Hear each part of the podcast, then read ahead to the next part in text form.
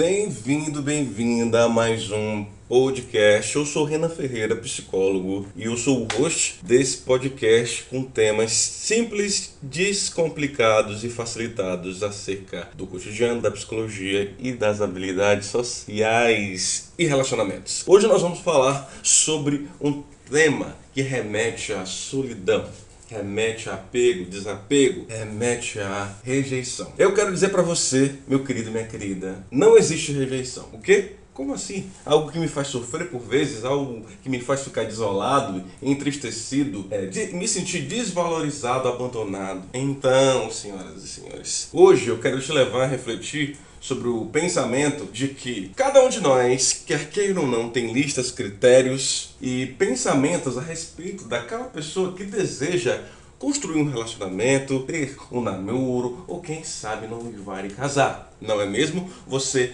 antes de dizer sim a alguém para se aproximar da sua vida, você tem os, os seus critérios sejam relacionados à aparência, à beleza, à fé, cultura. Você pensa numa persona que você gostaria de se enamorar e construir uma relação. Esses critérios são seus, esses critérios são do outro. Mas a experiência da rejeição nos faz pensar que essa decisão tem a ver conosco. Vamos lá. Quando você vai e conhece alguém ali na praça, conhece alguém ali no shopping center, numa balada, numa reunião, num churrasco, ou até mesmo no aplicativo como o Tinder, tá ali no chat conversando muito bem, escrevendo, até que você vai no primeiro encontro e você não passa no teste, você se sente o quê? Rejeitado. E aí você acha que você não é suficiente, você se pergunta o que foi que eu fiz de errado, será que eu falei alguma bobagem, será que eu devia ter feito outra coisa, ter vestido outra roupa? Mas hoje eu quero te dizer, não tem a ver com você, meu querido, minha querida.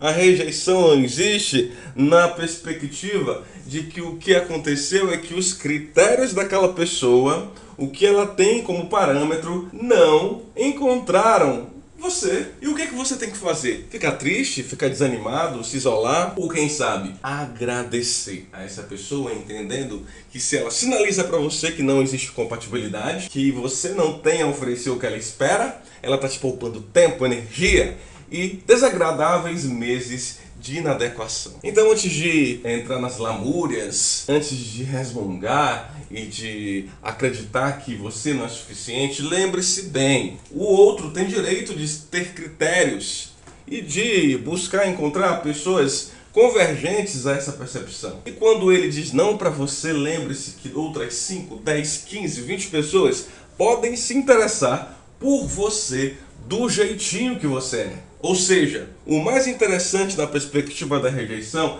é você aprender a não rejeitar você mesmo. É você aceitar você como é, na perspectiva de um autoconhecimento, de um amadurecimento e burilando, buscando ser cada vez melhor a partir do que você considera ser o melhor, a partir daquilo que é confortável em você. E quando você passa a parar de buscar autoafirmação, validação no outro, achando que o outro tem que saber sobre você, achando que o outro tem que te fornecer felicidade, achando que o outro tem que dizer quem você é, o jogo vira, a chave gira e você percebe que a rejeição pode ser e é ilusória. É uma prisão fácil de abrir. Então, meu querido e minha querida, hoje eu quero convidar você a pensar nesse caminho, nessa jornada de autoconhecimento, se libertando das rédeas do outro, da expectativa do outro e também da dependência das referências do outro. Aceite você, se valide, se aposse e se